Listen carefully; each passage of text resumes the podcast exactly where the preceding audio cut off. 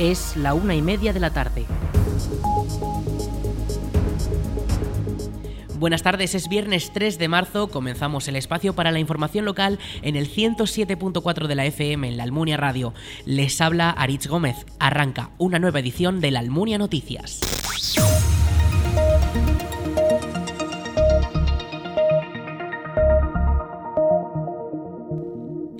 El Club Deportivo La Almunia afrontará un nuevo encuentro este domingo. El partido se disputará contra el Calamocha Club de Fútbol en la jornada número 24 de la tercera división.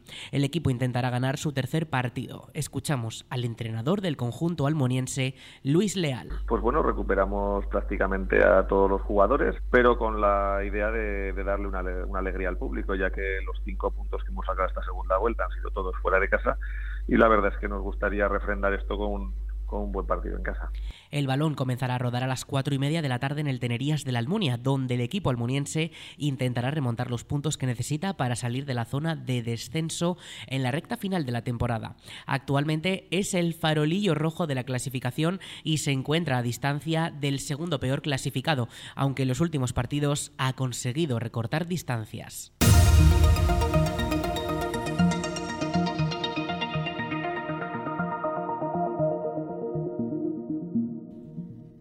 Cosan se ha apostado por la sostenibilidad en sus explotaciones y ha invertido fondos en una planta fotovoltaica de 1.500 metros cuadrados de superficie y 633 paneles solares sobre las cubiertas de su central hortofrutícola. La planta tiene una capacidad de unos 350 kilovatios de potencia que se destinarán a producir energía sostenible para el proceso productivo de la cooperativa. Desde la directiva estiman que conseguirán aprovechar un 96% de la energía producida y ahorrarán un un 25% del consumo habitual.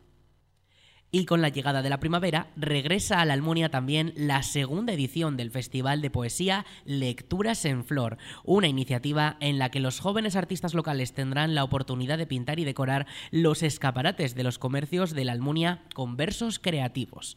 Todos aquellos comerciantes que busquen que su escaparate se convierta en un poemario particular o artistas que quieran dar visibilidad a su talento pueden inscribirse desde hoy llamando por teléfono a la Biblioteca Municipal de la Almunia el número es el 976 81 18 70.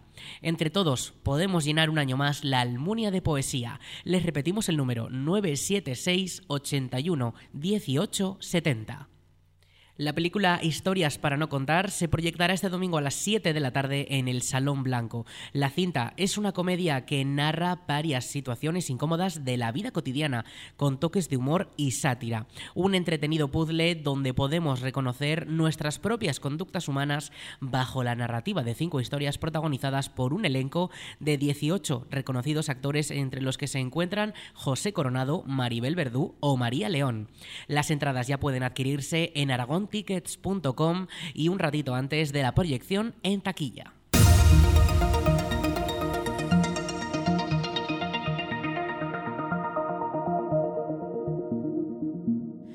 Las obras en la ermita de Cabañas ya superan el 50%. El edificio románico almoniense lleva desde 2022 cerrado para poder realizar estas labores y ahora ya se ha terminado uno de los dos trabajos, la restauración de cinco arcos sóleos huecos con techo de arco en medio punto en los que se enterraban a las personas. Escuchamos a Juan José Moreno, teniente alcalde de la Almunia. El resultado yo lo he visto ya porque suelo subir frecuentemente.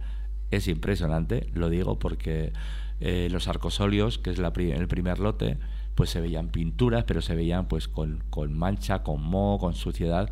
Eh, se veían trazos, pero ahora sí que distingamos, distinguimos todos los trazos realmente, aunque está lógicamente parte de la pintura ya se había perdido, con lo cual esa no se puede recuperar, pero la que está es impresionante la cantidad de detalles que llegas a ver y bueno, simplemente con limpieza, con dar esa tonalidad un poco más eh, ocre a, ese, a esos yesos que estaban eh, que en, aquellos años dieron por encima y te hacía mal un poco mal a la vista pero bueno ya está finalizado las obras siguen porque eh, eran dos lotes Arcosóleos y Capilla San Nicolás de Bari. Arcosóleos se da la finalización, pero se ha ido trabajando conjuntamente con la capilla, los trabajos se han ido a la par. Eh, porque además es la misma empresa, que es algo bueno, que la misma empresa haga todo, haga todo. De momento no se puede ver esa parte restaurada, porque está todo el material, está la empresa eh, con todo ahí mezclado, andamios y demás. Y bueno, pues con, van bastante adelantados los trabajos de la capilla y de la hornacina que salió.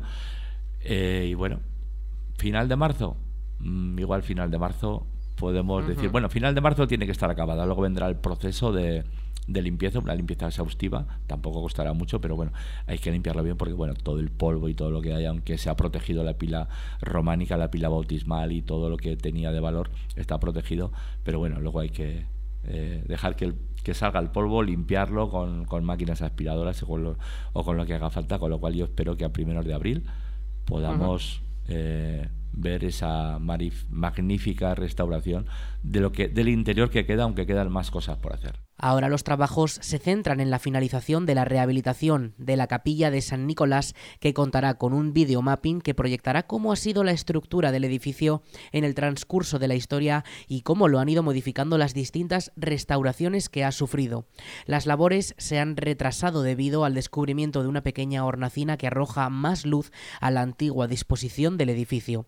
Desde el ayuntamiento se quiere preservar. Y hemos tenido pues eh, sorpresas, sorpresas agradables por otra parte, porque a la hora de picar todos los yesos y los morteros que eran regrecidos, que no eran ni mucho menos mm, antiquísimos, ni del siglo XIV eh, ni del XIII, sino es mucho más posterior, eh, pues han salido algún detalle como una pequeña hornacina, que además he hecho alguna foto para meterla al archivo, eh, que está justamente al lado de la capilla de San Nicolás de Bari. Eh, ya no se han dicho los restauradores que en la capilla San Nicolás de Bari se veía una marca aproximadamente a un metro, metro veinte de altura, que parece ser que ahí estaba el antiguo eh, altar. Y ante los altares eran como unas mesas que se estaban justamente a la pared y las pinturas decoraban la parte, eh, la parte más alta de, de, esa pequeña mesa que cubría todo, como digo, todo el altar. Y al lado ha aparecido esta, esta pequeña vitrina que estaba incluso con restos de, un pequeño marco que había, esa hornacina. Podía ser, nos han comentado que podía ser donde se guardara el cáliz, porque antes no se podía guardar en el, en el propio retablo, en el propio altar, no se podía guardar y antes tenía que estar separado. Con lo cual, eh, ya hemos hecho una modificación presupuestaria para eh, que eso se deje visto, se haga esa hornacina, ya veremos a ver qué ponemos allí, pero como digo, se está viendo ya todos los eh, llevan buen ritmo, se está restaurando todas las pinturas, se está rellenando y además, pues bueno, mm, vamos a ver también el contorno de la puerta inicial que había en la ermita de Cabañas.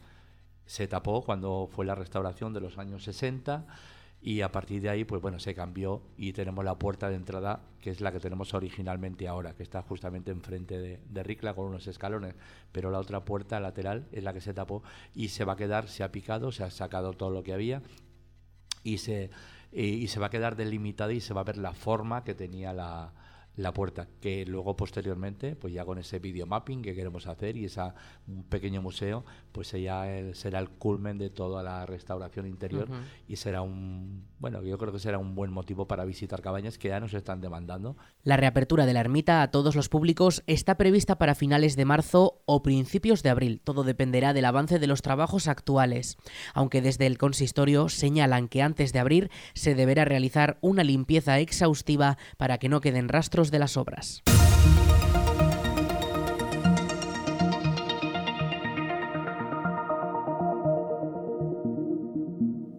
La ayuda de 200 euros del Gobierno de España para personas con rentas bajas ya cuenta con más de 34.000 solicitudes en Aragón. La ayuda tiene como objetivo aliviar la cesta de la compra y proteger a los colectivos más vulnerables mediante un pago único de 200 euros. Las personas que pueden solicitar la ayuda deben ser trabajadores por cuenta propia o ajena y beneficiarios de la prestación o subsidio de desempleo durante 2022. Además, durante el año pasado no debieron haber superado los 27.000 euros brutos de renta y el patrimonio no debe rebasar los 75.000 euros, sin contar la vivienda habitual. Según el Gobierno, el objetivo es que haya un reparto justo de los efectos de la crisis y que no paguen los de siempre.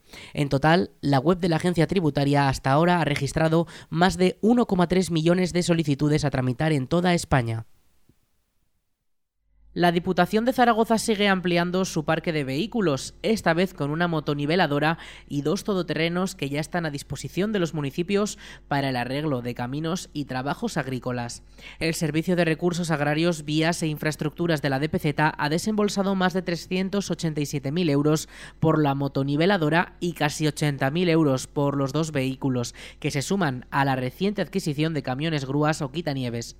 Escuchamos a la vicepresidenta de la Diputación de Zaragoza, Teresa Ladrero. Ascienden a una inversión que ronda los 400.000 euros. Esto es muy positivo para la Diputación Provincial de Zaragoza porque amplía evidentemente su maquinaria, pero por supuesto para los pueblos de la provincia de Zaragoza porque se ponen a disposición eh, y además se suman a los asistentes que eh, vienen a ayudar a los ayuntamientos a mejorar por los caminos agrarios, cualquier tipo de circunstancia que le suceda a los municipios, de inclemencias meteorológicas, limpieza de acequias, eh, nivelación de terrenos. Todo esto suma a la labor municipal diaria y evidentemente eh, tenemos que hacer una valoración también sumamente positiva del trabajo realizado. La nueva motoniveladora tiene 190 caballos, incorpora un martillo, cámara trasera y un enganche rápido, entre otras mejoras que facilita las labores en espacios reducidos. Por su parte, los todoterrenos tienen una potencia de 150 caballos con tracción a las cuatro ruedas, cámara de aparcamiento, transmisión automática de velocidades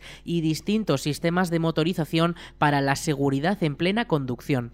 Las nuevas incorporaciones se añaden al parque de la Diputación que en 2022 ya acondicionó más de 3.300 kilómetros de caminos agrícolas repartidos entre 128 municipios, aunque los ayuntamientos zaragozanos también han utilizado estos recursos provinciales para labores de movimientos de tierras nivelados de terrenos, limpiezas de cauces de ríos, acequias o balsas o actuaciones en escombreras, entre otros, que costaron un total de 2,4 millones de euros. El servicio más demandado de los ayuntamientos en la Diputación Provincial de Zaragoza es la mejora de los caminos y, por tanto, este parque de vías que dispone la Diputación Provincial y que aquí tiene todas las máquinas se ponen a disposición de esta demanda, de esta demanda prioritaria por parte de los ayuntamientos para mejorar sus caminos agrarios. Además, a este listado se suman las labores realizadas en la extinción de los incendios de Ateca y en el ámbito del Moncayo. Esto es absolutamente relevante para la Diputación, que evidentemente pues es el acceso a las granjas, a los campos, es decir, todo lo que es el sector eh, primario tan vital y relevante para, para, la provincia de Zaragoza y por supuesto la Diputación tiene que mejorar eh, pues, su maquinaria, tiene que dotarla bien y ponerla a disposición de las peticiones que realizan los ayuntamientos. Poramos esta maquinaria y sobre todo pues eh, atendemos las peticiones que realizan los ayuntamientos y cualquier circunstancia que suceda, porque el año pasado, con derivado de consecuencia de los incendios, las máquinas de la Diputación Provincial de Zaragoza estuvo atendiendo pues todo aquello que hubo que mejorar.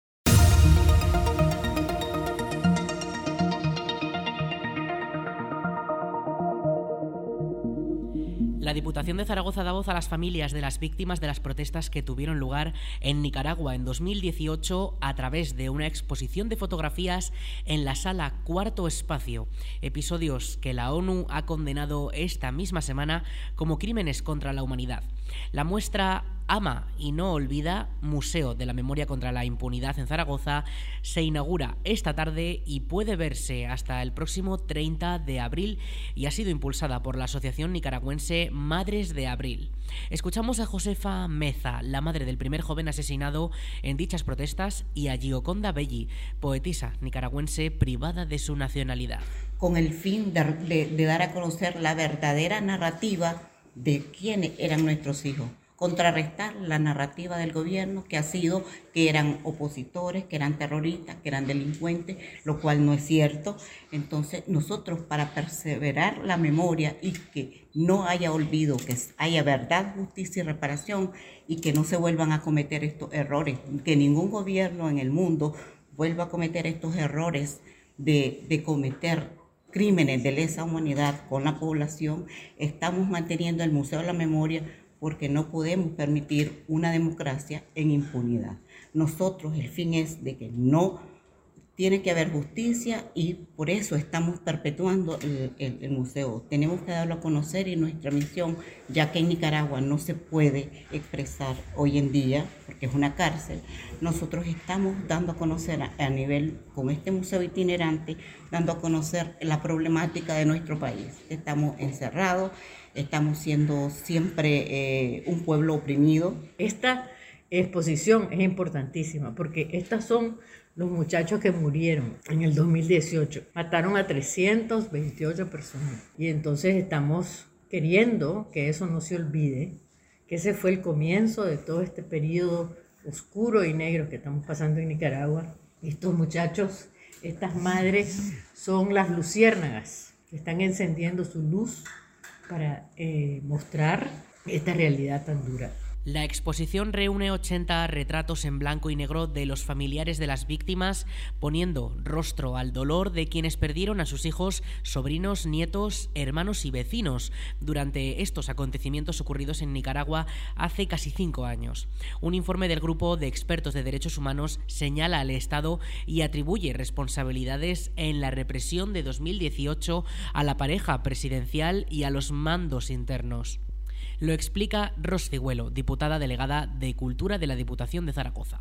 Em, absolutamente fundamental para conocer eh, no solamente eh, cómo se conforma a través de las costumbres del pasado, del presente, el futuro de, nuestra, eh, de lo que es el ser humano, el alma del ser humano, sino también para conocer el coraje, la determinación y la voluntad de eh, las mujeres, en este caso eh, las madres, eh, que a partir de, esa insurrección de, abril del 2018 en Nicaragua pudieron sobreponerse a ese dolor, a ese desgarrador dolor de ver cómo sus hijos, sus hermanos, sus familiares más cercanos eran desaparecidos, torturados, em, privados de libertad, además desde, desde la represión también más absoluta han sido capaces de conformar, de reunir, de investigar, de eh, crear eh, belleza desde el más profundo de los horrores. La exposición Ama y no olvida Museo de la Memoria contra la Impunidad en Zaragoza, así se titula, puede verse en la sala cuarto espacio de la calle, en la calle El Coso de Zaragoza hasta el próximo 30 de abril, en horario de 11 de la mañana a 2 de la tarde y de 6 de la tarde a 9 de la noche, de martes a sábado y de 11 a 2 los domingos y festivos. Los lunes permanecerá cerrada. Vamos con la previsión del tiempo.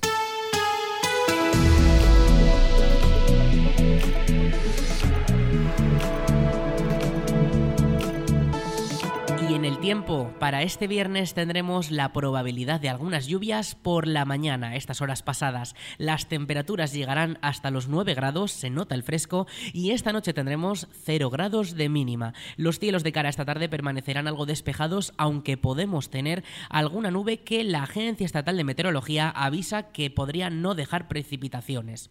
Este fin de semana ya adelantamos que hará frío, pero podremos ver el sol. El sábado la temperatura máxima será de 13 grados y el domingo de 15. El viento soplará de manera suave estos días con rachas de hasta 10 kilómetros por hora y para la próxima semana llegan cambios. Tendremos algo de lluvia y las temperaturas comenzarán a subir por encima de los 20 grados, con días ya podemos decir primaverales.